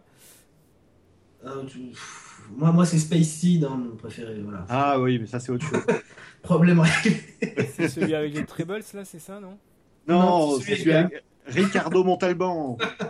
Ah, c'est celui avec, euh, avec euh, la première apparition de, de Cannes, c'est ça? De Cannes, ouais. Ah, je l'ai vu aussi, celui-là, d'accord. Parce que ça, c'est un truc, c'est pareil, ça fait partie du truc qui m'ont fasciné quand j'étais gosse avec euh, Star Trek C'est-à-dire que donc, je, je n'ai vu que le, le 3 au cinéma. Euh, j'ai pas vu le 2, j'étais trop, trop jeune. Et, euh, et donc il est passé à la télé au même moment après, je crois, que, sortait le 3. Et donc quand je l'ai vu, et que j'ai reconnu Cannes, de l'épisode que j'avais vu et tout, mais là j'étais fou. Je suis c'est dément. Ils ont pris le mec de la série télé, ils en ont fait un film. C'est la première fois que je voyais ça. On pouvait en fait retirer un personnage, le replacer dans le temps, et, euh, et le même. C'était fou, c'est- complètement dingue. Je, je sais pas, il y avait d'autres précédents ou pas? Pour moi, ça a toujours été. euh, Il y avait eu l'âge de cristal, mais c'était l'inverse, et je crois que c'était pas les mêmes acteurs. Où il y avait, il y avait eu une Logan's Run, il y avait une espèce de série télé après euh, le film, je pense. Mais Il y avait la série télé des, euh, de la planète des singes, c'était le même acteur Ah bon? Qui jouait le singe. Ah d'accord, ouais, mais bon, comment Ouais, ouais, non, mais je, je veux dire en fait qu'on reprenne un personnage. euh, Ah, que le, pers- euh, que le per- euh, ah, je crois que c'est euh, oui, ça peut être sympa comme première fois. Et si ce n'est pas la première fois, on décrète que c'est la première. Très bien, soit. Validé. Et, ouais, alors du coup, toi, ton avis sur le, les- le reboot là Alors moi qui suis pas fan de Star Trek, quand, quand j'ai, ils ont vendu le film, le premier Star Trek de, de, de Jean-Jacques Abrams, en disant voilà, ça va être les, les origines, la rencontre euh, entre Ouais. Spock et, et Kirk. Et puis, et puis à la fin du film, je me suis dit, mais en fait, ils- encore une fois, ils nous ont bien arnaqué. Enfin, ils ont surtout arnaqué les fans à qui ils avaient promis euh, Non, les je- non. origines, puisque finalement, non, c'est un univers parallèle et donc c'est pas les origines. c'est quand même une super idée. C'est, pardon? C'est quand même une super idée. pour Ouais, un mais, film grand- mais Ça, bon, de, créer, de créer une ligne parallèle, euh, je, enfin, trouve ça génial. moi, ça m'a pas dérangé. ça va Mais, faire ce qu'ils veulent après. mais je, je trouvais que comme ils, va- comme ils avaient vendu le film depuis deux ans en faisant monter la sauce en disant, voilà, ça va être les origines de la rencontre et tout ça, et puis, et puis non. Alors, peut-être que les gens étaient pas déçus et au contraire étaient euh, surpris agréablement, mais euh, bon, moi, moi, j'étais pas puriste. Bah, en même temps, en fait, ces origines, on les savait déjà un peu. Quoi. À partir du moment qu'il y a eu The Cage, que tu. Enfin, bref. Ouais. On n'avait pas un besoin immense euh, de, de- de genre du premier jour où ils, où ils croisent le regard de Spock. On s'en fout un peu. Enfin, je- c'était pas- mais, mais après, je, suis- je, suis- je suis mauvais juge là-dessus parce que je suis. Ça touche tellement euh, des choses que j'aime que moi, je, les deux films, je suis en larmes du début à la fin. donc, euh. Ah non, pas pour le deuxième. hein. Ah, si, si. Si, si, les mecs, Oh. ils croyaient que j'avais un rhume dans la salle. Ah, si, ils Ah, m'ont inversé les scènes et tout, moi j'étais en larmes. Ah oui, non, mais c'est non, non euh, bon, la première fois que j'ai vu Star Trek 2, euh, donc euh, le, le, premier Star Trek 2, euh, bon, euh, la, la mort de Spock, c'était c'était déchirant. Là, l'inversion, je sais pas, ils, ils ont essayé de, de faire quelque chose. Bah, si, parce que moi, ce qui me fascine, d'ailleurs, euh, j'ai écrit un texte là pour le. J'en profite pour faire de la promo pour un pote. Euh, Keycard numéro 2 sort euh, là, euh, bientôt. Et je lui ai écrit un texte parce qu'on a fait une expo Star Trek de- de- de- d'affiches de, fans. euh, et donc j'ai écrit un texte là-dessus et sur, sur l'idée que ce qui, est, ce, qui est, ce qui est fascinant chez Abrams, qui, qui est pas un bon réalisateur, c'est c'est un bon yes man, il fait, il fait le boulot comme les studios demandent, c'est très bien, c'est super efficace. Mais ce qui est fascinant, c'est sa construction euh, narrative par strat. C'est-à-dire qu'il veut parler, il arrive à parler autant aux gens qui connaissent rien qu'aux fans hardcore. Et moi, ça me fait plaisir. Moi, le petit fan qui est au fond de moi euh, sait que cette scène n'a de sens pour personne, elle n'existe pas pour eux. Mmh, pour- ouais. voilà, elle est faite pour moi. Voilà, elle est, elle est faite pour dire, hey, je sais, ne t'inquiète pas. Donc tu Voilà, ça, ça me plaît? t'es un true believer pour euh, Star Wars alors, tu, tu as la foi. Ah, mais euh, bah, après ce qu'on a eu, oui, euh, déjà, le retour du Jedi, on va pas dire, enfin, on va peut-être un, un jour avouer la vérité que c'est quand même pas un grand film. Ah mais oui oui mais bon en même temps comme on avait, on avait moi j'avais j'avais je sais pas 7 ans quand je l'ai vu euh, à sa sortie donc, euh, donc je trouvais ça super quoi c'était vraiment génial. Ah, mais les Ewoks, même moi, gosse, ils me gavaient. Ouais, Ouais. Le seul truc que j'aimais dedans, c'était leur chanson à la fin qui s'enchaînait avec le générique. Mais ils l'ont effacé après. Ouais, ils l'ont effacé, ouais. Mais, euh, mais, mais c'est voilà. Oui non c'était pas terrible mais donc tu, tu, tu... oui c'est sûr que ça peut pas être aussi naze que les trois derniers. Voilà, et vu, et vu que ce type a l'intelligence, pas de son cinéma, parce que c'est pas un grand réalisateur, innovateur, qui, qui a une image dingue et tout, mais qui est un type qui a l'intelligence de vouloir servir les fans. C'est déjà énorme. Alors oui, ça fera pas un grand film de cinéma comme l'a été le premier Star Wars. Par contre, ce sera un film qui respectera en profondeur l'amour que les gens ont pour ça. Et ça, déjà, c'est énorme. Et c'est plus que ce que peut offrir George Lucas. Mais George Lucas, il veut tuer son enfant depuis le début. Hein. Ou le vendre, ou attendre 25 ans pour le vendre. Bah, il, ah bah, le, type, tu sais, en, plus, c'est quoi c'est ouais, c'est Il voulait pas faire comme son, père, et son père était vendeur de, dans un magasin de jouets. et au final, George Lucas est devenu le plus grand vendeur de jouets. Enfin, tu vois, c'est un peu euh, l'ironie du truc, quoi. Mais euh, il a passé son temps, à partir du moment où ça a marché, où finalement, ça lui a pourri sa vie personnelle, intime et tout. Je sais pas si c'est conscient ou inconscient, mais il a passé son temps à vouloir tout foutre en l'air. Est-ce que vous avez. Euh, télécharger les espèces de versions euh, dé, euh, déspécialisées euh, de, Non. Moi, j'arrive du, du, du, du, du Laserdisc, c'est le truc. Bah, J'attends que Disney sorte les versions originales parce qu'il y a du pognon à faire et ils le feront. Mais ça, c'était cool, moi, quand ils ont vendu. Le premier truc que je me suis dit, c'est bah cool parce que eux, ils veulent faire du pognon et servir les fans parce qu'ils savent que les fans ont du pognon et ils vont nous sortir des, des versions. Voilà, mais ça c'est sûr et certain. Quoi. Euh, un, master 4K, et voilà. Mais on va, on n'aura jamais, par contre, la version 77 euh, euh, cinéma du film. Jamais. ah non, ça c'est sûr.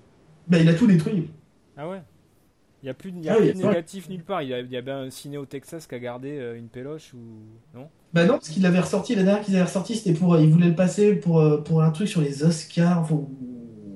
Ouais, c'était un truc comme ça. Euh, sur les films qui avaient eu des Oscars en effets spéciaux, machin, je sais plus, c'était un festival, et les mecs avaient annoncé euh, justement qu'ils avaient une bande originale, et Lucas a fait intervenir les keufs, récupérer la bande et l'a détruite. Oh, mais il doit y en avoir d'autres, c'est pas possible. Bah, écoute, les types qui ont bossé sur les numérisations de 97, sur le nettoyage, on avait dit que euh, tout était détruit, qu'il n'y avait plus rien. Ouais, dans le range de Lucas, mais il doit bien y avoir, je suis sûr qu'il doit y avoir des collectionneurs qui ont, qui ont des trucs. Alors, si, si je me trompe pas, la première version de 77, c'est ça où il n'y a pas marqué euh, épisode 4. C'est ça où il y a. C'est, dans le, dans le. Moi, je l'ai jamais vu, hein. ouais, mais voilà, non, moi non plus, non, non, non. si, c'est, celui avec euh, Chic Tabac et euh, Luc Court le ciel. Ouais, oui, c'est, la version française. non, mais même pas, ça c'était que sur les bandes annonces, si j'ai bien compris, les bandes promo, mais c'était pas dans le film. Mais, euh, mais voilà, c'est, là aussi, c'est l'écriture de la réécriture de l'histoire perpétuelle. Euh, parce qu'il veut nous faire croire que dès le début c'était censé être l'épisode 4 alors que pas du tout euh, voilà ça n'apparaît que, que dans la deux ou troisième version je pense donc oui toutes les versions qu'on a vues ont déjà été retravaillées quoi ouais et puis je pense que ça faisait peur je pense à l'époque après 82 ils se sont dit on peut pas faire la suite quoi je pense que naturellement ils se sont dit assez rapidement parce qu'au bout de 10 ans ils ont, ça a dû être évoqué euh, comme concept et je pense qu'ils se sont dit non mais ils sont déjà trop vieux, on va avoir l'air con, faire un film avec des mecs, on dirait qu'on est passé la, la quarantaine, enfin, tu vois un truc, il doit y avoir un truc, ils se sont dit enfin avant, mm. au moins tout est clair, je peux faire ce qu'on veut. Euh, le moment est venu pour moi de, de dire du, des, des, choses difficiles à entendre à Étienne, qui dans la dernière émission m'a conseillé de regarder Edge of Tomorrow. Attends, ce film est formidable. Je ne l'ai pas vu encore. Qui est alors, je suis j'apprécie assez les derniers films de Tom Cruise. J'avoue qu'en général, il fait de bons choix. Je, il y a ah cette grosse merde. Je... Ah, ah, Vas-y, allez, vas-y, vas-y, vas-y. J'ai même bien aimé Jack Reacher, par exemple. Je trouve ça rigolo. Enfin bon, euh, Oblivion, j'ai trouvé ça vraiment une, une espèce d'esthétique rétro SF. C'était, c'était. le scénar était un peu euh, bancal, mais c'était assez joli, quoi. Enfin, c'était, ça, ça faisait rêver. Et Edge of Tomorrow, ça allait, ça allait jusqu'à une espèce de fin tellement honteuse qu'elle te gâche euh, tout, tout, le reste du film. Quoi. Alors, je suis, euh, là, je suis d'accord avec toi pour la fin du film, on va dire les, les 30 dernières secondes. Voilà. Voilà. Euh, mais autrement, c'est un. Attends, qui, avec ce pouvoir et cette puissance à Hollywood, s'engage encore dans des projets qui, euh, bah, qui prennent une part de risque? Hein, bah, bah, le, film a quand même fait un, un semi-flop. Alors que euh, visuellement, structurellement, il y a quand même une volonté de, de cinéma et de péloche. Quoi. Ouais, non, a, y a, le, film n'est pas désagréable, hein, c'est pas un chef-d'œuvre. Je trouve qu'il y a un peu trop de tentatives d'humour là, où il devrait y avoir un peu plus de tragique et sans, sans tomber dans le pathos, mais c'est quand même le, mec il meurt euh, il meurt euh, assez souvent et donc il est rebooté euh, à la un jour sans fin et c'est c'est plus tragique dans Un jour sans fin, par exemple, ça. Alors que le Non, mais, enfin, euh, il est, tu vois, c'est c'est assez mal géré. Oui, mais euh, Tu euh, non, mais- cœur de ce qui m'intéresse parce que moi je l'ai pas vu. Par contre, alors, le rapport Un jour sans fin, parce que c'est comme mon film culte. Ah, mais c'est la même histoire. Hein. C'est un mec qui. Oui. euh, Alors, c'est expliqué par contre dans Edge of Tomorrow. Mais c'est un mec qui fait la guerre, qui se bat contre des extraterrestres qui ont envahi euh, euh, le, le, le- le- la planète. Et ça se passe. La moitié du film se, déroule en France d'ailleurs. Et, euh, et euh, il- chaque fois qu'il meurt, il se, re- il se réveille le même matin, à la même heure. euh, il recommence. non, euh, C'est la un peu un jeu de, de, de- d'erreur et de re-essai comme un jeu vidéo. Quoi. À chaque fois, il essaye d'aller plus loin pour arriver au, au but de sa mission. Ah, parce que le concept était fascinant en tout cas. Enfin, moi j'ai pas vu le film donc je peux pas Mais juger. Mais il faudrait aussi lire le livre ou le manga, là qui ont été traduits en français, dont on a, on a parlé dans la dernière émission, où justement l'auteur explique que le, son influence première, c'est le jeu vidéo, avec le joueur qui recommence, recommence, recommence les niveaux jusqu'à ce qu'il arrive à les passer. Hmm. Mais le livre, C'est- la gnose vidéoludique. et le, mais le, le livre est beaucoup plus sombre, euh, avec un personnage qui se déshumanise, parce que justement, à force de voir les gens mourir autour de lui, il perd contact avec eux. Euh, il y a un passage dans le film où le, le- le héros a cette petite dépression, mais euh, la, bon, la mécanique hollywoodienne reprend le, le pas et il, euh, il, euh, il retourne la tête de l'extraterrestre. Là, je suis totalement d'accord avec toi, Laurent. Mais ju- justement, c'est la question de peut-être de l'adaptation et du fait de, de gérer des budgets qui sont euh, équivalents au PIB du Luxembourg, qui font que euh, combien est-ce qu'il y a de réunions pour chaque décision, combien est-ce qu'il y a d'intervenants qui donnent leur avis, combien est-ce qu'il y a de Ouais. personnes qui décident? Je pense que sur un film de Tom Cruise, il y, a- il y a Tom Cruise qui décide et qui impose à tout le monde euh, voilà, ce qu'il veut faire. C'est lui qui produit la plupart du temps ou qui coproduit. Donc, euh, donc voilà. Et, et lui, quand même, son but, c'est quand même pas de perdre de l'argent. Donc euh, voilà. Je pense qu'au final, c'est quand même lui qui décide.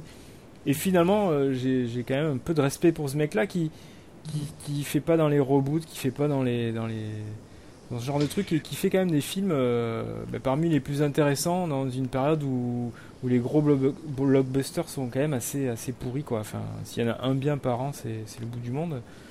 Donc bon, voilà, j'ai- j'étais quand même très très déçu par la fin, mais mais euh, mais voilà, on a, on a vu bien pire euh, cette année. Et j'ai toujours pas vu Mais c'est- Godzilla, donc euh, il faut que je regarde. Mais ce que, ce que, ce que j'aime avec... Là, faut pas.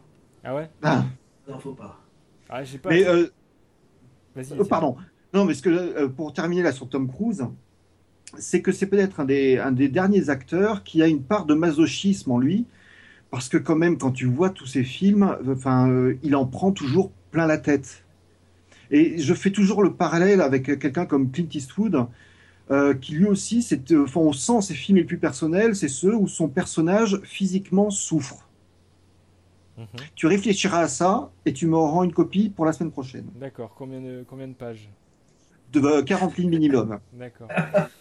Euh, donc Godzilla, Nicolas, c'est c'est pas bon. Ah non, moi j'ai pleuré, j'ai pleuré, j'ai trouvé ça lamentable. J'ai entendu du, du très bon et du très mauvais, donc euh, voilà, c'est comme un peu Pacific Rim en fait. Et moi j'ai beaucoup Ah, aimé moi, j'ai Pacific détesté, Rim.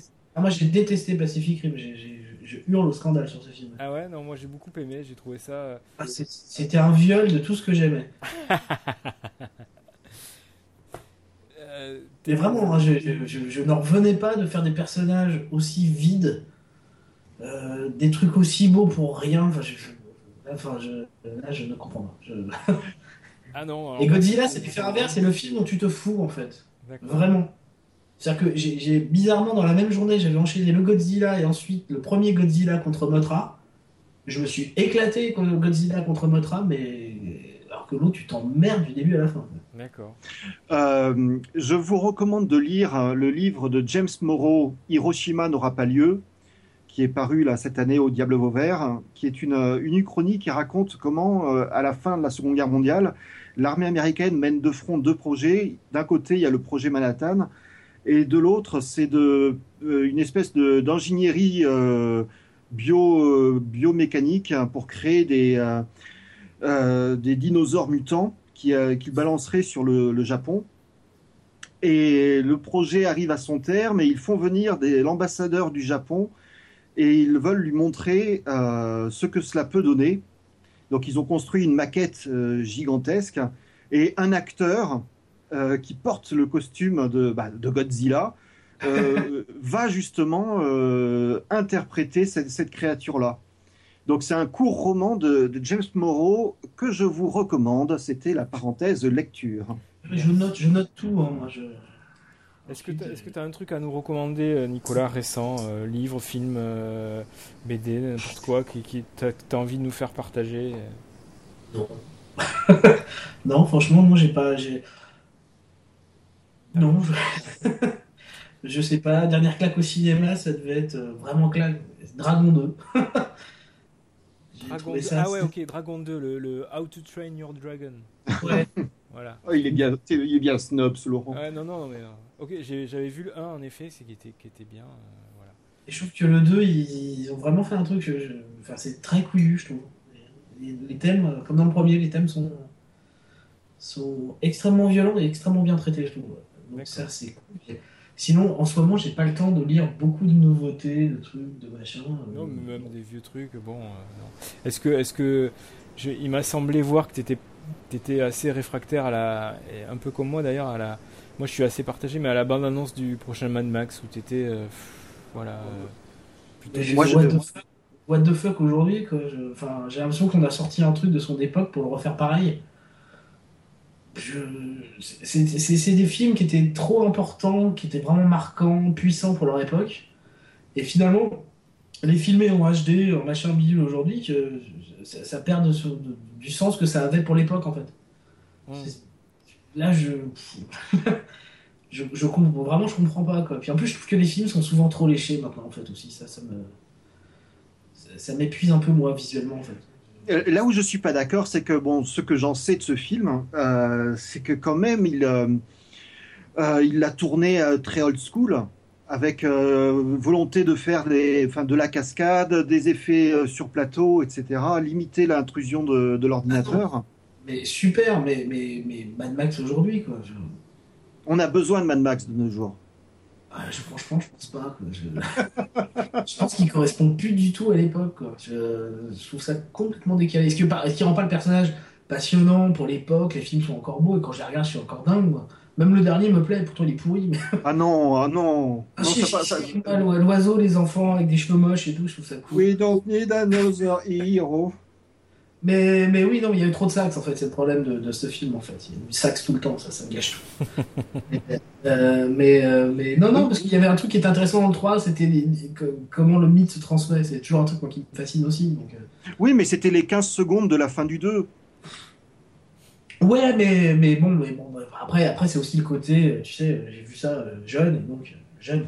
Mais oui, mais, ju- mais justement, là, le, actuellement, est-ce que toi, tu vois qu'il y a un héros moderne qui. euh, parce que là, on parle de trucs de vieux, mais un héros moderne. Nouveau. Euh, bah non, mais c'est bien le problème, parce que vu que vu qu'on nous ressort Mad Max et compagnie, donc. euh, Le dernier héros original qu'on a eu qui est à une échelle mondiale, c'était Harry Potter, quoi. Ouais. Le, le héros au sens de voilà le Oui, oui, création originale. création au niveau de, Aussi, pas, de si, je dois parler de héros, de héros représentatifs pour son époque, en termes de, de- de- enfin, dans, dans ce genre d'idées comme Mad Max, non, je pense que Jack Bauer était marquant pour son époque. Ouais, mais il n'est pas au même niveau que que enfin. aussi. Euh, je, Ouais. je me demande s'il n'est pas rentré plus dans le cœur des gens, enfin dans le, le nom. le- Enfin, il a fait rentrer un représente- tournevis dans le genou des gens, tu veux dire. Voilà, ça. Oui, mais, mais non, mais ce que je veux dire, c'est que c'est, tu vois, en termes de personnages comme ça qui créent un, un archétype de héros. Mm. Je pense que c'est un des derniers euh, grands qui, qui- qui est héritier de plein de choses. hein. C'est pas, il n'est pas, il est pas tout seul, il n'a pas débarqué du jour au lendemain, mais, mais ça fait partie des derniers, ouais, euh, je pense, euh, de ce genre-là. Enfin, tu vois, de la tradition de John McClane et compagnie. Enfin, tu vois, toute cette euh, Mm. famille. Oui, et c'est un, des problèmes de notre époque, c'est que justement, on n'a pas de vivier de, de, zo- de zone de création où on peut expérimenter des choses. Bah, si, la série télé. Ouais. Ou la web série. Euh, là, là, là, c'est sans moi, par contre. là, je suis, j'ai beaucoup de mal. les, les trucs mal filmés et tout, machin, ça me. Non, je- bah voilà, bah, bah, monsieur veut de l'authentique. Non, mais je, je- tu vois, par exemple, dans, dans ce qu'on appelle enfin, web série, j'avais l'impression que Spaced, dans sa première sa- saison Mm. en Angleterre, Oui. avait tout dit.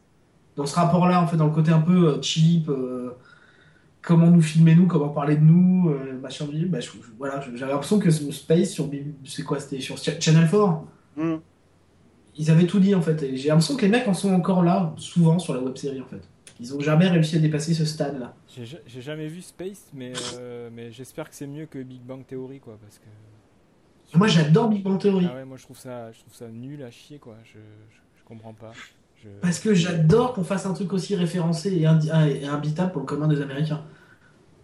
Ouais, mais ça allait pas tant que ça. Enfin, moi ce que j'ai vu, c'est quand même. Excuse-moi, tu fais un épisode où il y a des références permanentes à Flatland, qui Oui. va y comprendre Ouais, peut-être, ouais, ouais, mais. Ouais, mais moi ça me fait plaisir. ouais, ouais, ouais, mais moi j'ai jugé quand même au truc où ça me fait rire ou ça me fait pas rire, et ça me fait pas rire, quoi, du tout.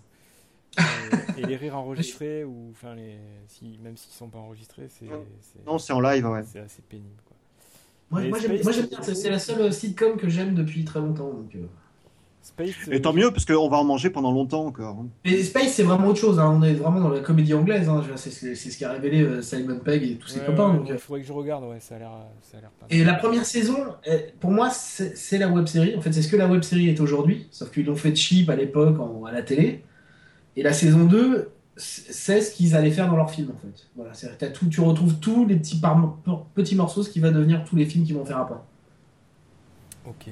Bon, Nicolas, on va être obligé de, de conclure. Euh, ah, je, je- on- je voulais qu'on parle d'un truc que tu as montré euh, sur Facebook, je pense. De, euh, t'as fait l'habillage d'un coffret pour Marvel, c'est ça? J'ai écrit aussi. Tu l'as écrit écrit aussi, aussi. d'accord. Ok. Ouais, ouais, ouais. Alors j'ignorais. Raconte-nous euh, de quoi il s'agit. Bah, c'est un, jouet, hein, c'est pour Noël. hein. C'est un grand quiz Marvel. Voilà, euh, avec des cartes, euh, cartes de jeu, tu poses des cartes, des questions. En fait, euh, j'ai été mandaté par, par Hachette pour faire ça. Et euh, j'aurais pu le faire tout seul, mais, euh, mais je me suis dit qu'il fallait faire venir des gens qui, qui travaillaient là-dedans, qui avaient un peu donné une grande partie de leur vie à ces choses-là, euh, enfin toute la culture comics euh, en France. Et donc j'ai appelé euh, Philippe Touboul, qui était un des deux gérants de la librairie Arkham à Paris Mhm. Qui avait travaillé chez Album avant aussi et tout, donc qui a 17, euh, qui, a 17 années, euh, comme ça, une vingtaine d'années euh, à vendre du comics euh, à Paris, qui est devenu aussi un peu traducteur, je crois, euh, en partie. Et je me suis dit, bah voilà, c'est cool, ouais, au moins on va. On aura le- les, les deux regards sur le truc, quoi. Moi, le côté. Parce que je suis pas un grand spécialiste, j'ai des œuvres que j'aime, que je connais bien, machin, mais je suis pas un grand spécialiste, donc j'aurai plutôt le regard voilà, ouvert sur, euh, sur les gens, euh, sur, le grand public, et lui, il aura le côté vraiment, professionnel, puis je trouvais ça cool qu'il soit dedans, parce que voilà, ça lui rendait aussi un peu hommage à tout le travail qu'il avait fait. Et donc, on, voilà, j'ai ensuite j'ai fait tous les visuels, tous les trucs, on a défini des codes, parce que c'est qu'un quiz à la base, mais on a vraiment respecté les gens, on a fait des catégories, euh, tu vois, euh, qui, respectent vraiment la tradition euh, Marvel. On a, on, a, des cartes que tu peux sortir qui sont des super pouvoirs qui te permettent d'annuler la question ou d'aller piocher une autre question. Enfin voilà, de, de jouer un peu avec les codes rapidement du truc. Et donc ça sort en octobre et, euh, et c'est cool. mais c'était rigolo, voilà, c'est, on, est, on est dans le gadget, mais dans le gadget euh, honnête et qui respecte les, les fans. C'est Mhm. le plus important. Toujours. T'as d'autres projets comme ça qui peuvent nous intéresser ou déjà déjà des trucs euh, prêts d'ailleurs, je sais pas? Euh... Ouais, ouais, disons que j'ai mon prochain bouquin qui va sortir Noël prochain. Euh, mais sinon, entre-temps, euh, en fait, Hachette m'a mandaté pour, euh, pour travailler sur quasiment tous leurs produits Star Wars, en fait. D'accord. Donc, euh, je vais m'occuper de toute la création de produits dérivés euh, Star Wars en littérature. Enfin, en littérature, en livre, en jeu, en machin, en bidule. Et en tout cas, je serai là un peu comme pour regarder et pour vérifier qu'on respecte euh, l'intégrité financière et artistique de l'œuvre. D'accord, d'accord. Non, c'est- Ouais, et, c'est- et- et pour avoir une, avant, une place pour l'avant-première, on a compris. Je suis pas sûr d'y arriver, mais euh, mais euh, mais ouais, ça c'est voilà, c'est le côté boulot du, du truc parce que sinon tout, tout le reste du temps c'est vraiment consacré euh, à mon prochain bouquin qui est euh, qui, qui prend du temps en fait. Euh, de celui, temps. celui qui sort à Noël, c'est le, le dico la mythologie là ou pas du tout? Euh, non, ça ce sera Noël prochain, donc dans, dans, dans un an maintenant. Enfin voilà. D'accord. Dans, dans un- l'autre livre sortira quoi. Parce que j'ai- j'avais, je l'avais quasiment fini. en fait. et je l'ai pas trouvé assez costaud. Je trouvais qu'il il manquait de, de donc j'ai demandé à mon éditrice d'avoir 8-9 mois supplémentaires pour le rendre encore plus costaud. Voilà. Et j'ai la chance d'être chez un éditeur qui, qui m'écoute, donc c'est cool. ok, ok. Et t'as déjà une idée du titre ou euh? Oh, Ce sera un dico pop, quoi. Voilà, un dico de la pop culture. Euh, fun et, sérieux. C'est-à-dire qu'il sera visuel comme d'habitude. Il... il, sera là vraiment pour essayer de, de, de prendre au premier et au quatrième degré. D'accord. Très bien, mais il nous tarde de voir ça. Vraiment. Écoute, euh, merci beaucoup. C'était vraiment cool. On a parlé de plein de trucs euh, dans tous les sens, mais c'était bien en fait. Voilà, moi j'aime bien. Euh, tu reviens quand tu veux. Si tu as, si as envie de parler de, Tu vois, si tu as envie de dire des trucs, de conseiller quelque chose, de voilà, tu n'hésites pas. Tu, tu nous dis, tu reviens. Mais pas Weezer, hein.